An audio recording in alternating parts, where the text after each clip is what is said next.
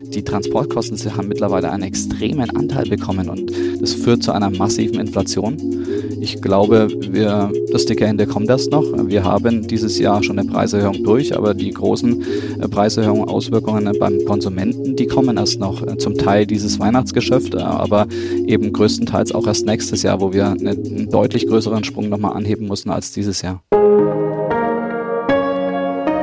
Chefgespräch ein Podcast der Wirtschaftswoche mit Beat Balzli.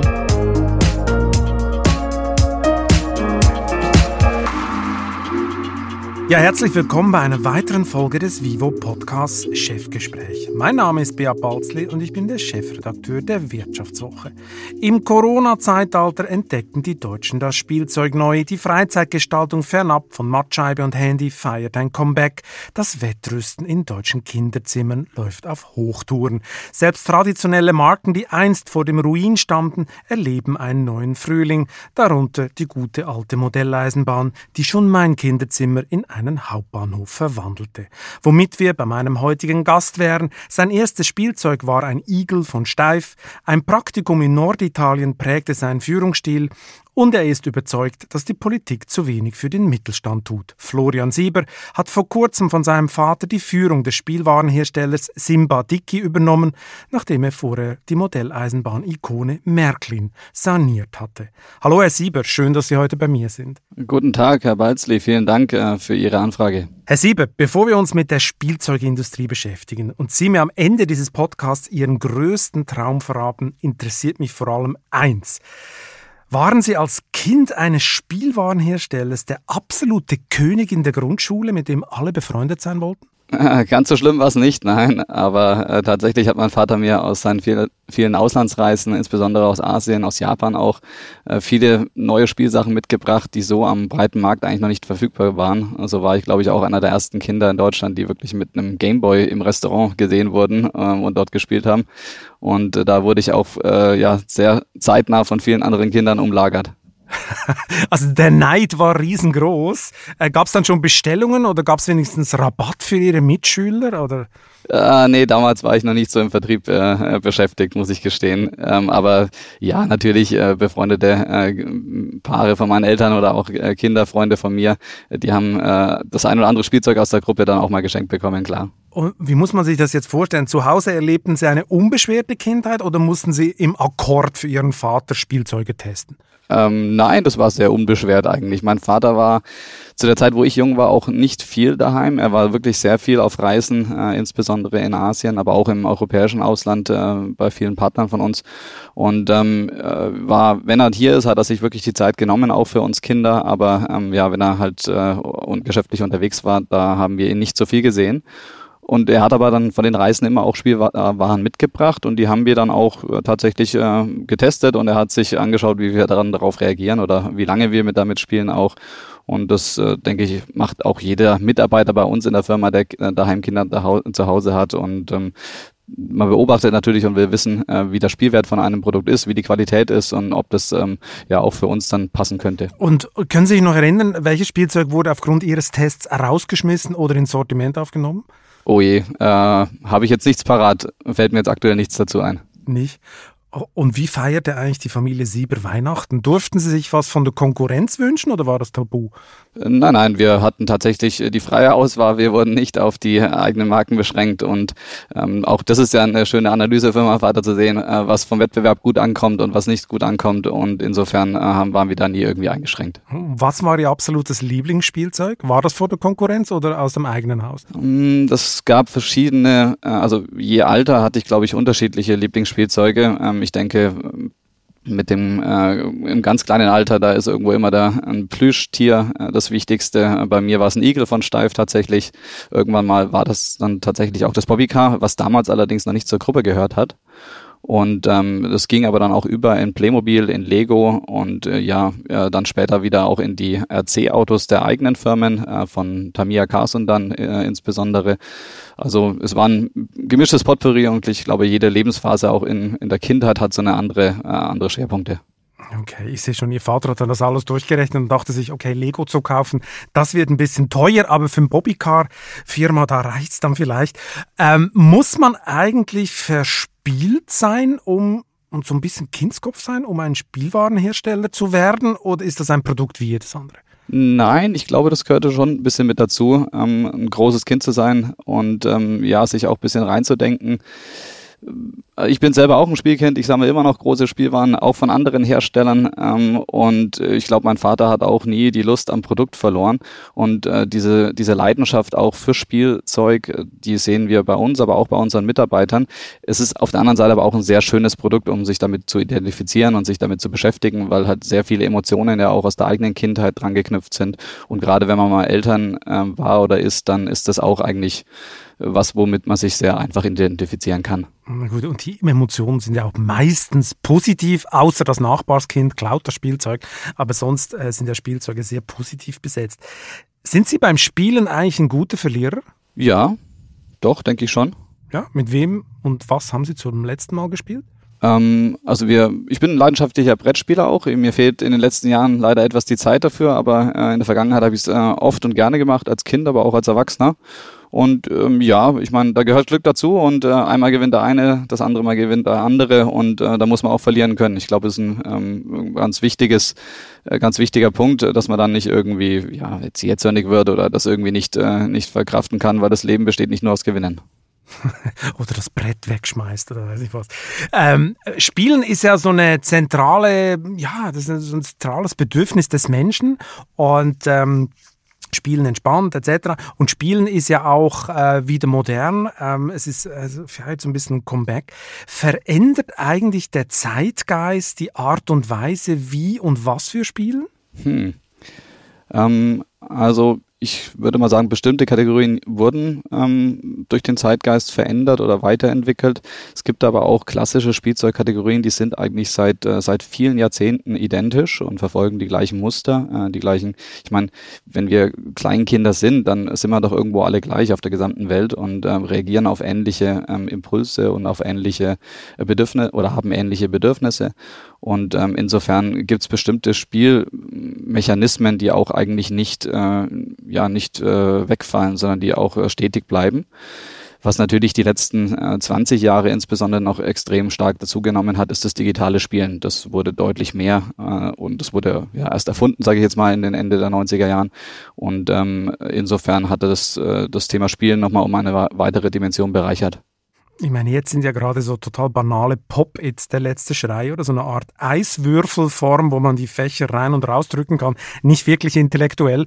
Ähm, wer ist denn der Trendscout in Ihrer Firma? Sind Sie das? Oder haben Sie ein paar Schulklassen unter Vertrag? Hm. Ähm, ja, ich glaube, das sind wir alle gemeinsam hier, äh, speziell die, die auch mit dem Markt, mit den Kunden in Kontakt sind, die auch eigene Kinder haben. Also jeder darf seine Ideen bei uns einbringen. Und ähm, leider ist dieses Thema aber die letzten zwei Jahre auch durch Corona etwas zu kurz gekommen. Ähm, auch dadurch, dass Messen weggefallen sind, auch dadurch, dass man weniger Auslandsreisen äh, mehr macht und dadurch auch äh, weniger wahrnimmt, was in anderen Ländern eben gerade ähm, auch ähm, ja in den Geschäften verkauft wird oder was da heiß wird. Ähm, das, das fällt dadurch etwas weg und kam zu kurz leider. Kriegt man eigentlich viel Rückmeldungen so von Eltern, die dann sagen, äh, Herr Sieber, das funktioniert überhaupt nicht oder äh, das ist zu gefährlich? Oder gibt es da so einen, gibt's einen Austausch mit den Kunden? Weil da, davon können sie auch lernen, oder? Also bei Märklin hatte ich den sehr intensiv, da war ich ja auch direkt verantwortlich und bin immer noch nach wie vor sehr tief involviert in operative Themen, bin täglich in Kontakt mit Kollegen, mit Händlern, auch mit Endkunden zum Teil und da bekomme ich diese Rückmeldungen auch immer noch. Bei Simba Dicky ähm, gehen die, sagen wir eher den regulären Weg über unseren Service, äh, der mittlerweile auch sehr professionell ähm, aufgestellt ist und zeitnah reagiert auf Anfragen. Nach einer kurzen Unterbrechung geht es gleich weiter. Bleiben Sie dran.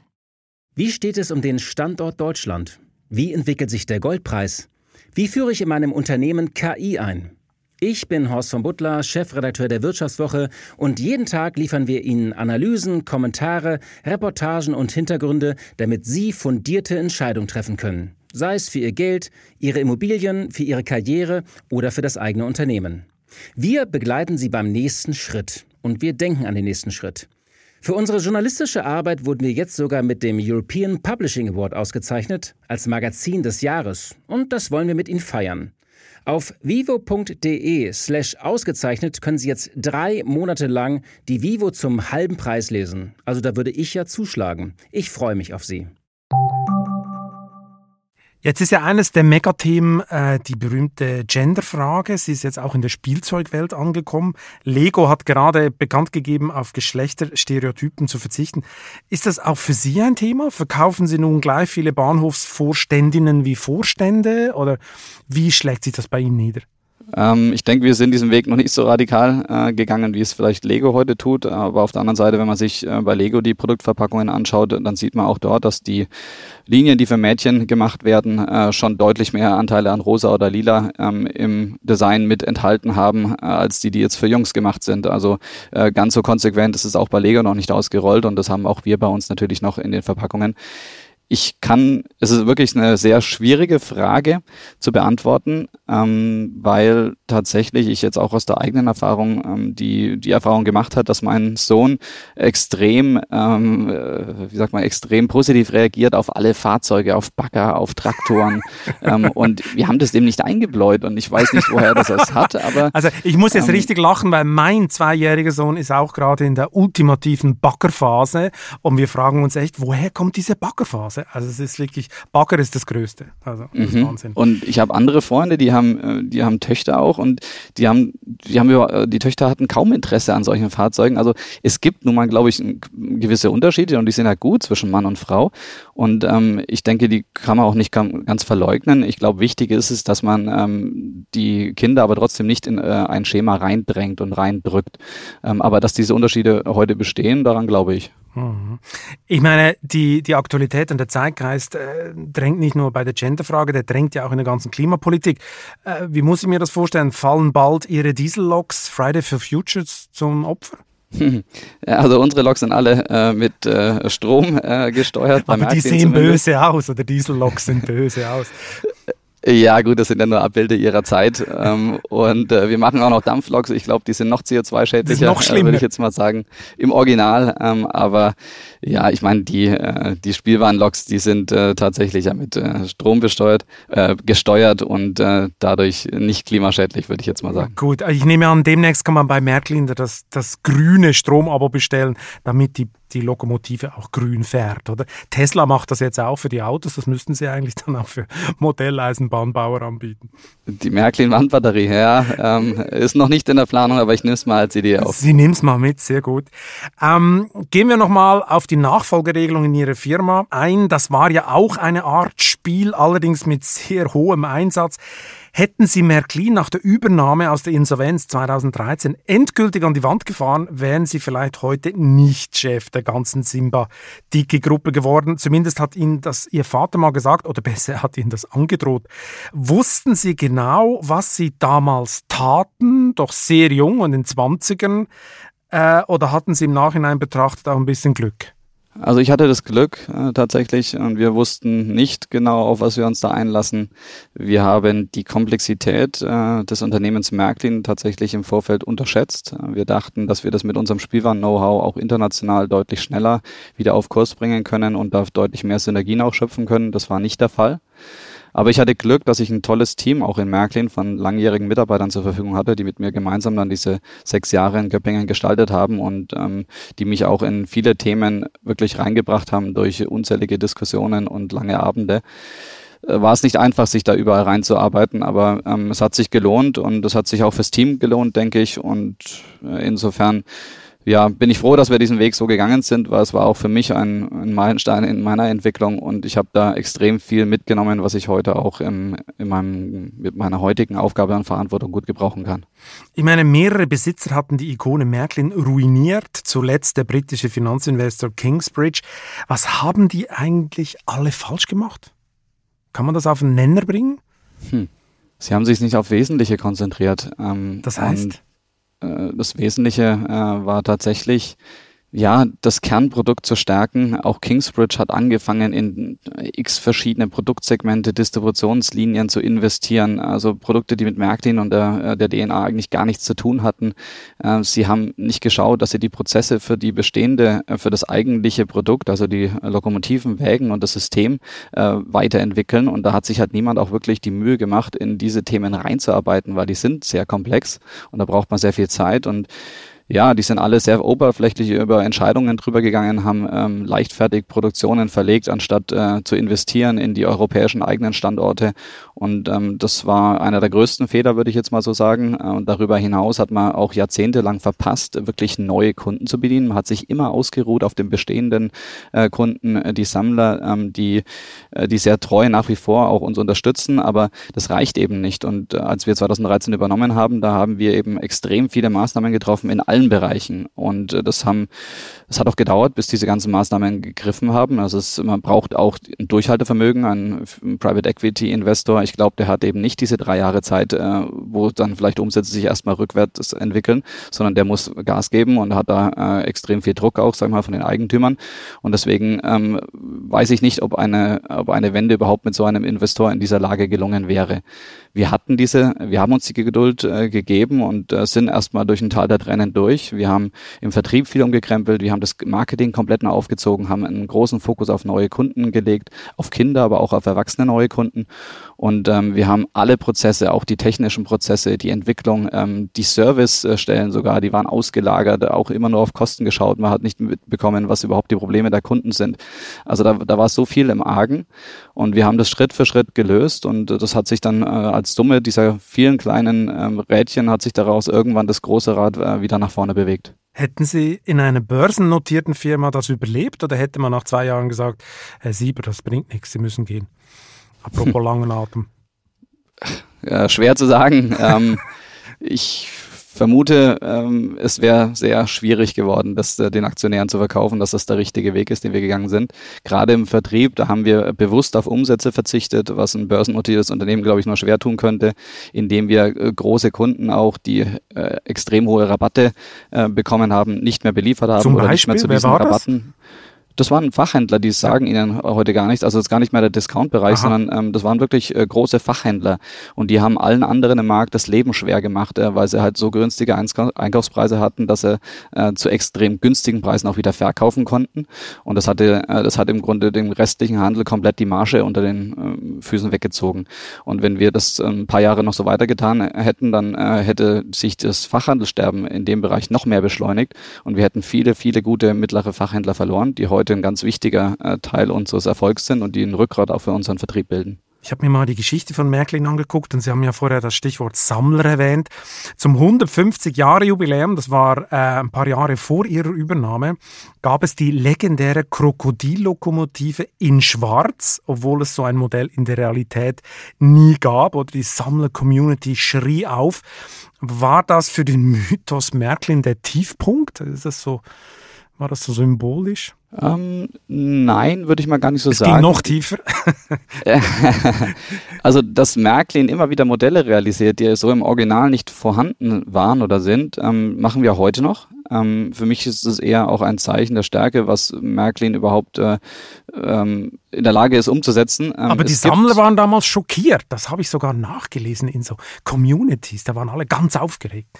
Ja, also ein gewisser Teil ist davon auch heute noch schockiert, wenn wir Lokomotiven machen, die nichts mit dem Original zu tun haben. Okay. Aber andere wiederum finden das Design vielleicht toll und ähm, stellen sich ins Büro und wir zwingen ja niemanden, diese Produkte zu kaufen. Was war eigentlich Ihre erste Sanierungsmaßnahme, als Sie da reinkamen? Was, was war das Erste, wo Sie sagten, okay, das müssen wir jetzt machen? Ich musste lange zuhören und mich in viele Themen erstmal reinarbeiten, um wirklich ähm, äh, Entscheidungen zu treffen, die ich auf Basis meiner Überzeugung treffen konnte.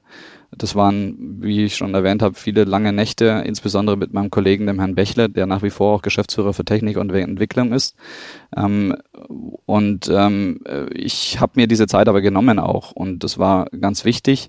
Und alle Entscheidungen, die wir dann davor, klar war das Unternehmen bis dahin dann auch nicht stillgestanden, aber alle Entscheidungen, die davor zustande gekommen sind, die sind auch insbesondere durch den Herrn Bächle dann zustande gekommen. Der ist äh, ein Geschäftsführer, der angefangen hat an, am Band äh, vor über 25 Jahren bei Märklin, sich hochgearbeitet hat durch alle Abteilungen und Bereiche und mittlerweile eben dann Geschäftsführer geworden ist. Und ähm, ja, das war eine ganz wichtige Stütze an meiner Seite, ist es heute immer noch. Und ähm, der hat insbesondere die Rückverlagerung von Fernost nach Europa in unsere eigenen Werke, also Göppingen und Gieur, ähm, hat er durchgeführt, dann äh, vorbereitet schon vor unserer Übernahme und dann eben durchgeführt äh, nach unserer Übernahme.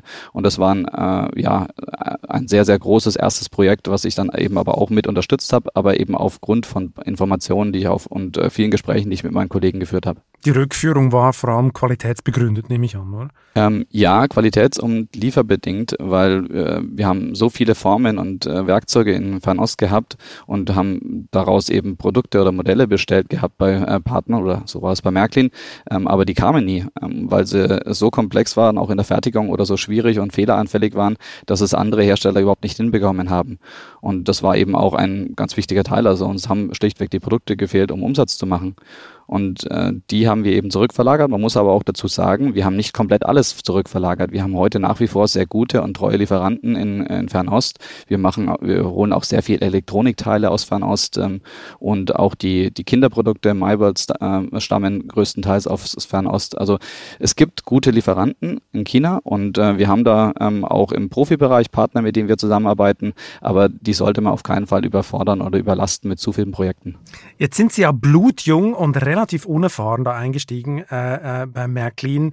Ähm, da hat sie auch ab und zu mal geschüttelt, oder? Kunden kritisierten die Preissteigerungen, der Second-Hand-Markt boomte. Sie gaben ein umstrittenes Interview dazu. Welche Fehler haben Sie damals gemacht, die Sie heute nicht mehr machen würden? Oh, bestimmt viele. Ähm, Dafür reicht der ganze Podcast nicht, oder? Nee, äh, also nicht bestimmt in der Kommunikation äh, ist uns das ein oder andere ähm, ja passiert, was man im Nachhinein ähm, äh, viel anders äh, hätte oder ganz anders hätte machen müssen. Ähm, die großen Fehler, glaube ich, sind uns nicht passiert. Äh, es waren eher kleine äh, Kommunikationsfehler, würde ich jetzt so sagen. Ähm, und ja, die Summe der vielen positiven Dinge, die wir bewegt haben, haben dann letzten Endes auch die Fehler überwogen, sodass wir auf eine gute Bahn gekommen sind. Gab es einen zentralen Moment, in dem Sie ernsthaft daran zweifelten, ob das mit diesem Turnaround gut kommt? Also Zweifel, äh, klar, 100% überzeugt oder dass das alles immer so genau äh, funktioniert, wie wir uns das ausgedacht haben. Ähm, Aber dass sie da hinschmeißen, wo sie nahe dran waren, wir schmeißen das hin, wir lassen es. Ich meine, sie haben es ja relativ günstig gekriegt, das war ja aus der Insolvenzmasse. Ähm, ist nicht ganz richtig. Nicht ganz? Ähm, wir haben sehr viel Geld gezahlt dafür und es wurden alle Forderungen, die seitens der Insolvenz äh, bei, oder bei den Insolvenzverwaltern angemeldet wurden, zu 100 Prozent beglichen. Okay, also war es teuer und da mussten sie durchhalten, egal wie schlecht es lief. Ist richtig, ja. okay, so wird ein Schuh draus. Was mich wundernehmen würde, ich meine, bis zur Jahrtausendwende lief das Geschäft mit den Eisenbahnen ja eigentlich sehr gut. Und dann kam plötzlich der totale Absturz. Weiß man heute warum? War das, waren das die Videogames? War das die ganze Digitalisierung, die da diesen Bruch, dieses, diese Disruption ausgelöst hat? Hm, würde ich nicht sagen, nein, weil ähm, es haben auch viele andere klassische Spielwarenkategorien in der Zeit nicht unbedingt gelitten. Es kamen ja die Konsolen, ähm, später dann die ganzen Smartphones, aber es gab eigentlich nie eine Zeit in den westlichen Märkten, wo klassische, klassische Spielwaren zurückgegangen sind. Äh, Im Gegenteil, also äh, die Märkte in ja, der Industriestaaten, die entwickeln sich eigentlich jedes Jahr um äh, 1, 2, 3, 4 Prozent weiter. Und ähm, auch trotz dieser Einführung von diesen digitalen äh, Medien und ähm, von der Hardware.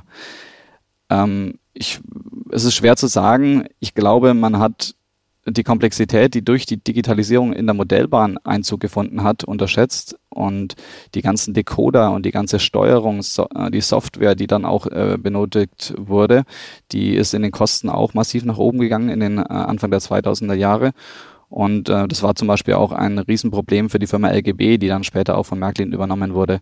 Auch die sind, glaube ich, an der Digitalisierung der Produkte ähm, gescheitert. Und äh, die haben die Produkte so teuer gemacht, dass sie eben dann nur noch für eine kleinere Zielgruppe auch ähm, ja, überhaupt leistbar waren. Hm, Digitalisierung ist ein gutes Stichwort. Ich meine, ähm, eine gewisse Zeit lang war ja das nicht mehr so cool, oder? Beim Stichwort Märklin kam einem so unweigerlich der pingelige Nerd im Keller in den Sinn, der sich in seine kontrollierbare Mini-Welt flüchtet.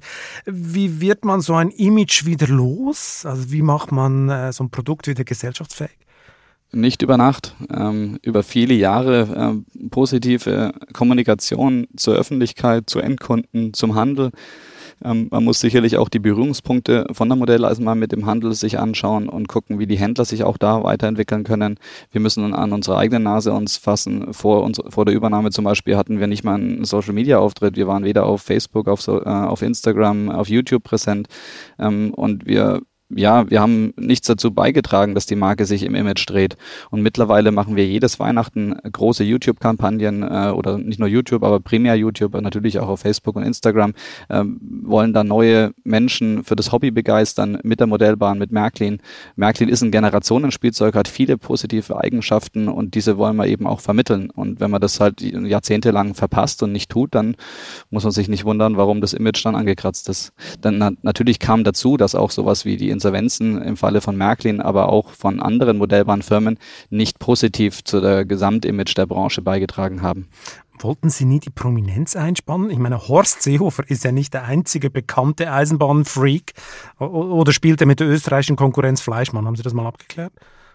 Äh, nee, der spielt mit Märklin tatsächlich. Das wissen Sie. Soweit ich das auf den Bildern gesehen habe, ja. Gibt es denn so einen VIP-Club mit den multimillionenschweren Fans, wie zum Beispiel Wendelin Wiedeking oder den Motorsägefabrikanten Stiel? Kennen Sie Ihre Promis? Ja, ein paar davon sind bekannt intern, aber ja, es ist oftmals auch so, dass die ja äh, sich auch generell nicht so äh, öffentlich zeigen und ähm, dementsprechend äh, werden sie auch das Hobby, glaube ich, oder haben sie bisher das Hobby auch nie, noch nicht so nach außen getragen. Ähm, es gibt keinen separaten Club für diese Personen, nein. Vielleicht sollten Sie mal darüber nachdenken. Meine, apropos Promis, wie viele Anfragen für teure Sonderanfertigungen kriegen Sie eigentlich von russischen Oligarchen, Hollywood-Stars oder arabischen Scheichs? Ich meine, das Krokodil in Gold würde dort doch sicher super ankommen, stelle ich mir vor.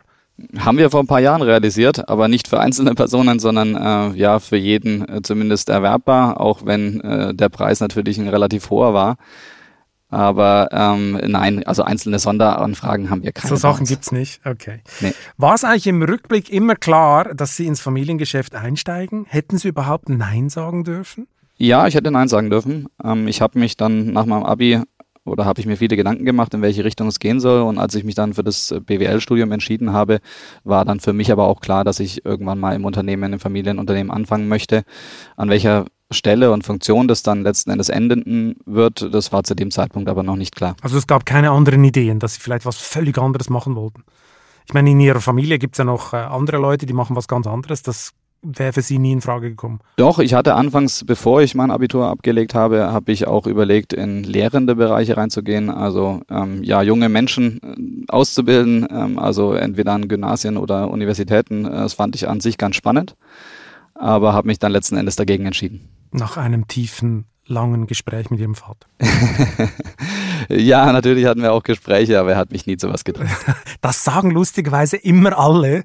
Und am Schluss, schlups, sind dann die Söhne doch im Unternehmen. Ich meine, Ihr Vater hat kürzlich gesagt, er sei überzeugt, Sie seien besser als er. Was meint er damit? Oh, da müssen Sie fragen. Ähm, das kann ich Ihnen nicht beantworten. Das hat er, die These hat er aufgestellt. Äh, ich habe tiefsten Respekt vor meinem Vater. Der hat was aufgebaut äh, von null ähm, oder von der grünen Wiese und äh, das in einer Größenordnung, die ja, also ich höchsten Respekt für meinen Vater, für das, was er da geschaffen hat. Und ich habe da große Fußstapfen, in die ich treten muss. Aber man kennt ja seine Schwächen, man kennt seine Stärken und äh, ergänzen sie sich oder wie muss ich mir das vorstellen? Also wir sind unterschiedliche Charaktere. Er ist ein Bauchmensch, äh, hat Entscheidungen oft aus einem Impuls heraus getroffen und ähm, ich bin tatsächlich etwas überlegter, glaube ich, äh, warte, bevor ich ähm, ja das, das Wort meine Lippen verlässt. Ähm, äh, bin aber dann manchmal hier und da auch etwas zögerlich. Ich denke, das kommt aber auch ähm, früher oder später, umso mehr Sicherheit ich gewinne in den Dingen, die ich tue, umso schneller kann ich auch entscheiden. Und er hat, ist natürlich schon lange dabei und hat daher diese Sicherheit auch irgendwo. Das heißt, ich arbeite daran, ähm, auch diese, ähm, ja, diesen Unternehmergeist noch stärker auch bei uns im Unternehmen dann von meiner Seite aus äh, ja, einzubringen. Und ähm, ich glaube, ich bin auf der anderen Seite vielleicht ein bisschen mehr analytischer, kann, kann gut mit Zahlen umgehen, ähm, habe äh, ja ein gutes Zahlengedächtnis auch, einen Überblick über unsere Gruppe. Und ähm, ich, es war vielleicht, ist es vielleicht auch so, dass ähm, er der Richtige für seine Zeit ist und ich vielleicht jetzt der Richtige für die Zukunft äh, ist, bin. Offiziell scheidet er ja Ende Jahr aus, oder? Offiziell ist er schon ausgeschieden. Ist er schon, ähm, aber er hat noch sein Büro bis Ende Jahr, habe ich gelesen. Oder ist das ähm, ja, das Büro hat er nicht nur bis Ende Jahr. Das Büro kann er nutzen, solange er, solange er möchte, genau. Aber ist er wirklich ausgeschieden? Ähm, ja, also er nimmt sich aus den Entscheidungen heraus, überlässt mir das äh, Ruder, aber er ist nach wie vor, wenn er im, im, Lande ist, ist er auch im Büro und kommt hier regelmäßig rein, aber er unterstützt mich da und das ist eigentlich eine sehr äh, angenehme Zusammenarbeit. Also er redet ihn nicht permanent rein? Nein, das nicht. Er gibt mir eher Hinweise und Tipps, äh, wenn er was sieht, äh, weil ich bin auch nicht jeden Tag überall und äh, hat jetzt die Zeit, sich auch mit vielen anderen, auch Mitarbeitern zu unterhalten und auszutauschen und nimmt dann eben Dinge auf, die, an die ich, ähm, ja, die ich eben gerade nicht auf dem Schirm habe. Ich meine, bevor Sie eingestiegen sind, haben Sie ja im Ausland, Sie haben unter anderem im Ausland studiert, aber Sie haben im Ausland natürlich auch praktische Erfahrungen gesammelt. Gelernt haben Sie unter anderem äh, bei einem norditalienischen Spielzeughersteller ich habe gelesen, der Patron war ihr Anti-Held, also das Anti-Vorbild in Sachen Führung. Wie muss ich mir das vorstellen, die Erfahrung damals in Norditalien? Ui, wo haben Sie das dann gelesen? Das habe ich gelesen. Da haben Sie erzählt, der Patron sei dann so durch die Fabrikhallen stolziert und das sei jetzt gar nicht Ihr Stil, wie man eine Firma führt. Okay, also in bestimmten Sachen äh, kann es sein, dass es so ist, wie Sie es äh, oder wie ich es äh, damals auch beschrieben habe. Aber auf der anderen Seite der Mario Androni, äh, das ist der Patron, von dem Sie sprechen. Äh, das ist ein, ein toller Mensch, äh, der auch ein, ein Unternehmen aufgebaut hat äh, von der Pike und äh, vor dem ich ebenfalls großen Respekt hatte. Und ja, es gibt bestimmte Sachen, die hat er ähm, sehr, die macht er sehr gut nach wie vor. Er ist immer noch äh, dabei, äh, über 80, aber äh, immer noch ähm, äh, Unternehmer. Und, ähm, er kann ja, nicht loslassen, gibt, so wie ihr Vater. Äh, das ist richtig. Äh, das hat mein Vater anders gemacht. Das stimmt. Äh, allerdings hat der Mario Androni auch äh, leider keine Kinder, die er ähm, fürs Unternehmen gewinnen konnte. Okay, dann können Sie mal gucken, ob Sie da noch was übernehmen können. Ich meine, gerade kämpfen Sie ja in der Aktualität mit äh, ja, relativ schwierigen Problemen. Oder mitten in der Corona-Zeit ins Management einzusteigen, ist ja nicht unbedingt die beste Zeit. Bei Märklin lag letztes Jahr die Produktion teilweise äh, lahm. Jetzt sind aufgrund der sprunghaft angestiegenen Nachfrage die globalen Lieferketten plötzlich völlig gestört, vor allem aus China. Wie hart trifft die neue Mangelwirtschaft Ihre Gruppe? Also letztes Jahr ähm, hatten wir auf der Nachfrageseite ein extrem positives Jahr. Das heißt, wir hatten bei Märklin, aber auch bei Simbadiki haben wir äh, extrem Lager reduzieren können. Natürlich waren wir irgendwo eingeschränkt durch Corona in Produktion, äh, durch äh, viele Sicherheitsregeln. Aber ähm, insgesamt hatten wir doch ein sehr, sehr gutes Jahr äh, bei beiden Firmen. Dieses Jahr hat sich die Situation eigentlich komplett gewandelt. Äh, wir haben nach wie vor eine ganz äh, gute Nachfrage auf relativ hohem Niveau, würde ich jetzt sagen. Ähm, aber die Probleme in der Produktion, in der Beschaffung, die sind mittlerweile extrem angestiegen. Und wir haben, ähm, Sie wissen es wahrscheinlich auch aus anderen Branchen, äh, wir haben extreme Rohstoffkostenpreissteigerungen. Wir, ob das Holz ist, Metalle, Kunststoffe, Verpackungen, Elektronikartikel, die sind teilweise explodiert in den Preisen, wenn sie überhaupt verfügbar sind. Wir mussten auch viele Aufträge absagen, weil wir nicht die Elektronikkomponenten zum Beispiel bekommen haben. Wir, es waren zum Teil sogar die Bänder stillgestanden, weil bestimmte Plastikarten ähm, nicht mehr verfügbar waren, unterjährig dieses Jahr. Dazu kommt ähm, eben die gesamte Transportsituation. Ein Container nach, äh, von Asien nach Europa hat in der Vergangenheit äh, 1500 Dollar gekostet. Mittlerweile sind wir über 15.000 Dollar für einen 40-Fuß-Container. Und der Warenwert in so einem Container sind zum Teil bei Spielware 20, 25.000 US-Dollar. Das heißt, die Transportkosten haben mittlerweile einen extremen Anteil bekommen und das führt zu einer massiven Inflation. Ich glaube, wir, das dicke Ende kommt erst noch. Wir haben dieses Jahr schon eine Preiserhöhung durch, aber die großen äh, Preiserhöhungen, Auswirkungen beim Konsumenten, die kommen erst noch. Äh, zum Teil dieses Weihnachtsgeschäft, äh, aber eben größtenteils auch erst nächstes Jahr, wo wir eine, einen deutlich größeren Sprung nochmal anheben müssen als dieses Jahr. Gibt es denn äh, trotz dieser gestörten Lieferketten Bobby Cars und andere Simbi-Marken, äh, Simba-Dickie-Marken zu Weihnachten? Oder äh, gibt es eine Tristesse unter dem Weihnachtsbaum? Wir haben relativ früh reagiert und sehr viel importiert, äh, weil wir ja das Gefühl hatten, dass wer dieses Jahr zu Weihnachten Ware hat, äh, definitiv ein Vorteil sein wird. Und dementsprechend sind wir an sich ganz gut ausgestattet mit Produkten auf, in unserem Lager. Aber es gibt bestimmte Kategorien, äh, wo wir eben die Rohteile oder Komponenten nicht bekommen haben. Da wird es Verknappung geben. Zum Beispiel? Bin ich davon überzeugt. Welche Kategorien sind das? Ähm, alles, was Elektronik betrifft, äh, denke ich, äh, wird, äh, wird ausgehen ähm, oder bestimmte Kategorien können ausgehen in diesem Bereich. Ähm, ich glaube auch, dass, ähm, dass unsere Wettbewerber in vielen Fällen die Ware nicht mehr rechtzeitig vor Weihnachten äh, nach Europa bekommen. Und äh, auch das wird dazu führen, dass bestimmte Sachen sehr schnell ausverkauft sein werden. Okay, traurige Kindergesichter. Sie haben es vorher schon erwähnt, äh, das dicke Ende kommt noch. Das heißt, Sie werden also in, Ihrem Sortiment noch drastische Preiserhöhungen durchziehen? Ja, müssen wir. Wir hätten es eigentlich schon dieses Jahr gemusst. Ähm, wir hatten, ich hatte ja schon erwähnt, wir hatten 2020 ein gutes Jahr. Wir werden dieses Jahr ein sehr, sehr schwieriges Jahr haben.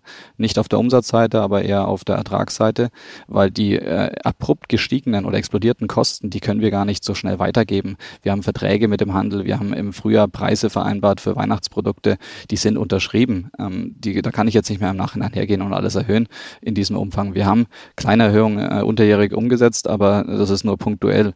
Und das heißt, äh, wir werden dieses Jahr einen extrem großen Anteil dieser Kostenerhöhungen selber schlucken müssen. Ähm, und das äh, wird dann im nächsten Jahr erst weitergegeben an den Konsumenten oder an den Handel und der muss es wiederum an den Konsumenten weitergeben. Das heißt, Sie werden mit roten Zahlen abschließen dieses Jahr? Nein, das denke ich nicht, aber. Ähm, Sie denken es nicht, aber das könnte sein. Ja, also würde ich mich sehr wundern, wenn es so wäre, ähm, aber äh, ja, es wird äh, deutlich weniger oder geringer ausfallen als im Vorjahr. Und nächstes Jahr werden dann die Preiserhöhungen wie stark ausfallen? Was muss ich mir vorstellen? 10, 20 Prozent? Um was geht's da? Also es ist jetzt wirklich ein Schnittwert. Äh, jede Kategorie, also Holz, Kunststoff, Plüsch ist da anders betroffen, ähm, insbesondere auch durch die Transportsituation. Ein Plüschcontainer ist zum Teil nur 15.000 US-Dollar wert. Wenn ich den gleichen Warenwert habe, wie der Container an äh, Fracht kostet, äh, dann habe ich ja fast doppelte ähm, Herstell- oder Bezugskosten. Und ähm, dementsprechend, wie gesagt, ist diese Zahl mit Vorsicht zu genießen. Aber ich denke, im Schnitt werden wir so um die acht, neun Prozent erhöhen müssen ab Januar. Also der Bobbycar wird 10 Prozent teurer, rund nächstes Jahr. Im Jahresvergleich ja. Äh, das Bobbycar haben wir tatsächlich auch dieses Jahr schon unterjährig etwas angehoben. Also da sind dann, äh, wenn man beide Preiserhöhungen ähm, äh, addiert, dann denke ich, werden wir auf die rund 10 Prozent kommen, ja. Wie zeigen sich bei dieser Preispolitik eigentlich die verschobenen Machtverhältnisse zwischen stationärem und Onlinehandel? Gibt es da Unterschiede, wo Sie was durchdrücken können? Sie haben ja gesagt, Sie haben die Verträge schon unterschrieben. Gibt es Kanäle, wo Sie flexibel sind? Mm, nee, also die Verhandlungen und Diskussionen sind mit beiden Seiten sehr, sehr schwierig. ähm, und können, sich nicht viel. Können Sie ohne Amazon eigentlich noch leben? Grundsätzlich? Leben ja, ähm, aber Amazon ist ähm, einer unserer größten Kunden und ähm, äh, ja, der Konsument ist nun mal auf Amazon. Äh, wir haben uns immer auf die Fahne geschrieben, wir sind da, wo der Konsument ist und ähm, deswegen müssen wir uns äh, dieser Herausforderung auch stellen. Ähm, ich, ich denke, es ist nicht einfach in Zukunft, äh, wenn weiter Marktanteile auch zu Amazon gehen, ähm, auch gerade in den Verhandlungen. Aber ja, wir bereiten uns so gut wie möglich darauf vor und ähm, ja, bemühen uns auf der anderen Seite aber auch faire Bedingungen für den Markt äh, zu gewährleisten, dass auch andere die Möglichkeit haben, weiter ähm, eine stabile Geschäftsgrundlage mit unseren Produkten zu, zu haben. Jetzt sagen ja manche Experten, dass man für den Onlinehandel besonders starke Marken braucht. Äh, sie haben die ein oder andere starke Marke, aber sie haben noch viel mehr. Sie haben, glaube ich, ein Portfolio von 20 oder mehr Marken. Sind denn die alle so stark, dass sie zukunftsfähig sind? Hm. Das ist die große Frage, ja. Ähm, also wir haben es in der Corona-Krise gesehen, dass die Produkte, Impulsartikel auch im günstigeren Preisbereich, die haben deutlich äh, verloren an Nachfrage, weil viele auch äh, stationäre Geschäftspunkte auch geschlossen waren und dass ich im Internet, es gab ja diesen Shift Richtung Internet äh, schon vor Corona, aber das wurde durch Corona ja nochmal beschleunigt und da sind tatsächlich Marken äh, deutlich besser positioniert. Deswegen ist äh, eine große Herausforderung, die wir vor uns haben, wie wir unsere Produkte und Segmente so entwickeln, dass sie wirklich auch zu Konsumenten, zu Marken werden. Und da müssen wir uns aber erstmal äh, ja überhaupt die Karten legen, welche, auf welche Marken wir im Haus setzen wollen. Und ähm, das ist ein Prozess, den haben wir dieses Jahr angeschoben oder schon letztes Jahr angeschoben, haben auch angefangen, bestimmte Marken äh, strategisch äh, anzugehen. Und da werden wir auch die nächsten Jahre weitergehen. Also ich glaube dran, dass wir die Produkte und Marken, die wir heute haben, auch in die Zukunft führen können. Mhm. Aber das heißt ja, das klingt ja ein bisschen so, dass man gewisse Marken dann aussortiert. Nein, ich glaube, jede Marke Nein. bekommt ihre äh, Chance und ähm, also wir haben aktuell kein, nicht vor, irgendeine Marke von uns zu streichen. Im Gegenteil, wir überlegen uns intensiv aktuell für alle unsere Marken, wie wir die ähm, auch auf die neue Zeit vorbereiten. Und das ist ja auch ein Potenzial für uns. Nach einer kurzen Unterbrechung geht es gleich weiter. Bleiben Sie dran. Bist du auf der Suche nach Inspiration und Netzwerkmöglichkeiten? Dann ist das Summer Camp der Handelsblatt Media Group genau das Richtige für dich. Treffe über 800 EntscheiderInnen, nimm an interaktiven Workshops teil und werde Teil der einzigartigen Camp Community. Wir wollen gemeinsam mit dir die Zukunft unserer Wirtschaft gestalten und aktuelle Herausforderungen angehen. Erfahre mehr und sichere dir noch heute dein Ticket auf hmg-summercamp.de. Ich meine, Sie wollen ja unbedingt die Umsatzmilliarde erreichen, habe ich auch gelesen. Ihr Vater würde sich freuen, wenn er das noch äh, mitkriegt, dass Sie ein Milliardenkonzern sind. Wird das weitergehen mit äh, nur mit Akquisitionen? Ich denke, wir werden äh, weiterhin auch Akquisitionen prüfen, ähm, weil tatsächlich ist es eine Strategie, die bei uns die letzten 20 Jahre äh, sehr positiv war. Ähm, wir sind viel über Akquisitionen gewachsen, aber was ich auch dem Management äh, hier versprochen habe, äh, woran wir auch intensiv arbeiten aktuell mit dem Management, ist, dass der Fokus ähm, in den nächsten Jahren mehr auf organisches Wachstum gelegt wird äh, und das eben insbesondere auf die Entwicklung der eigenen Marken. Ich meine, organisches Wachstum hat ja gewisse Vorteile, weil so eine Zukaufstrategie äh, überfordert ja oft früher oder später dann mal das Management und die Managementkapazitäten.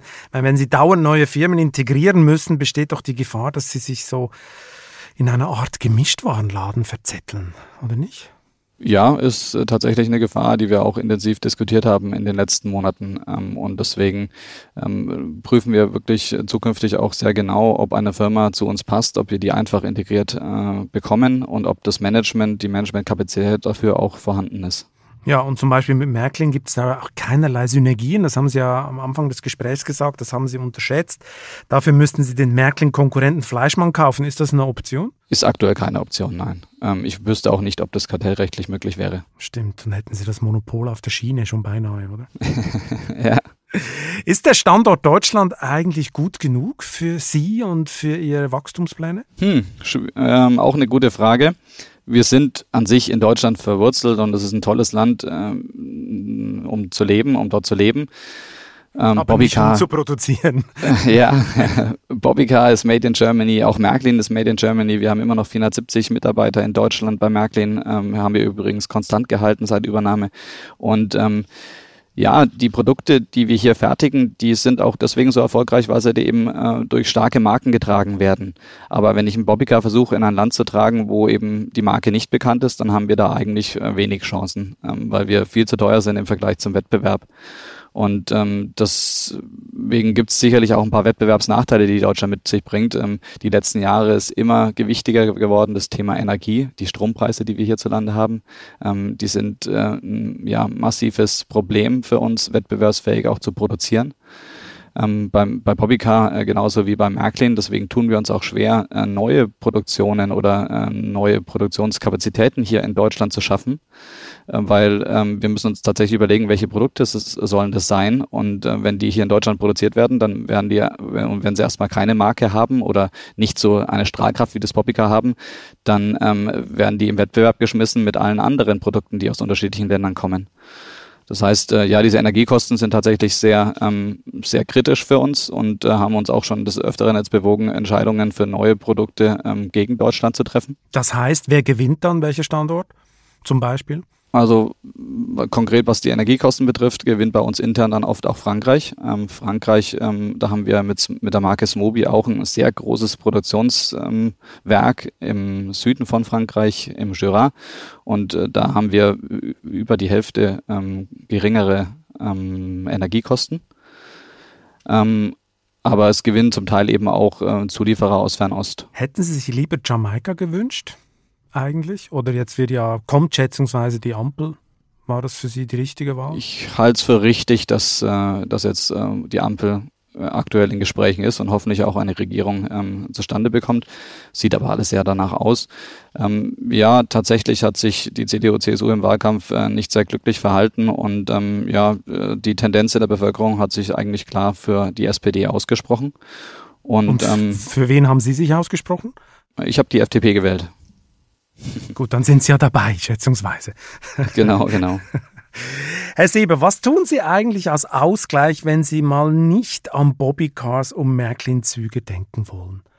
Was machen Sie dann? Zurzeit ist es, äh, bleibt sehr wenig Zeit für anderes. Ähm, die Arbeit ist äh, dominierend und äh, alles, was darüber hinaus bekommt, äh, kommt, äh, betrifft meine Familie. Das heißt, ich äh, versuche möglichst viel Zeit, die ich nicht im Büro verbringe, dann eben mit meiner Familie zu verbringen. Ich habe zwei kleine Söhne und eine Frau, die ich auch äh, alle liebe und mit denen ich eben auch Zeit verbringen möchte Zeit für Hobbys bleibt zurzeit nicht. Ich freue mich, wenn wir gemeinsam auch gerade mit meiner Frau mal Abende mit unseren Freunden genießen können. Äh, da kann ich ganz gut entspannen bei einem Glas Wein und äh, netten Gesprächen. Das war ja auch in Corona-Zeiten manchmal ein bisschen rar äh, aufgrund der Bestimmungen und Vorschriften, aber das ist mittlerweile wieder sehr angenehm, dass man sich dann ja, äh, da ein paar schöne Abende gemeinsam mit Freunden gönnen kann. Jetzt kommt die ultimativ letzte Frage. Welchen privaten Traum wollen Sie unbedingt noch verwirklichen? Ich bin schon dran an der Verwirklichung. Ähm, ich baue aktuell in Lauf ähm, äh, ein Haus, äh, in dem unsere Familie hoffentlich Mitte nächsten Jahres einziehen wird und da freue ich mich riesig darauf, äh, auf den Abschluss und dass wir dann, ja, sag mal, dieses Projekt auch, was aktuell parallel zur Arbeit und zur Familie läuft, ähm, abgeschlossen haben, weil das kostet auch ab und zu mal sehr viel Kraft und Zeit. Der klassische Traum von Eigenheim.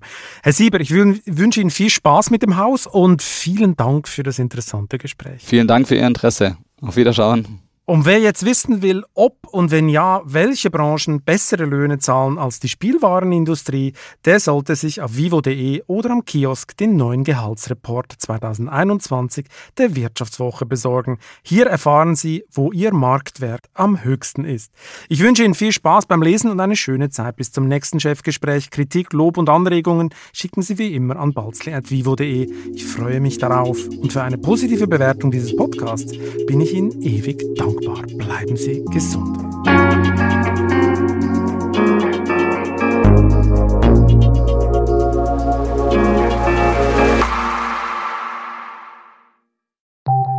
Nach einer kurzen Unterbrechung geht es gleich weiter. Bleiben Sie dran.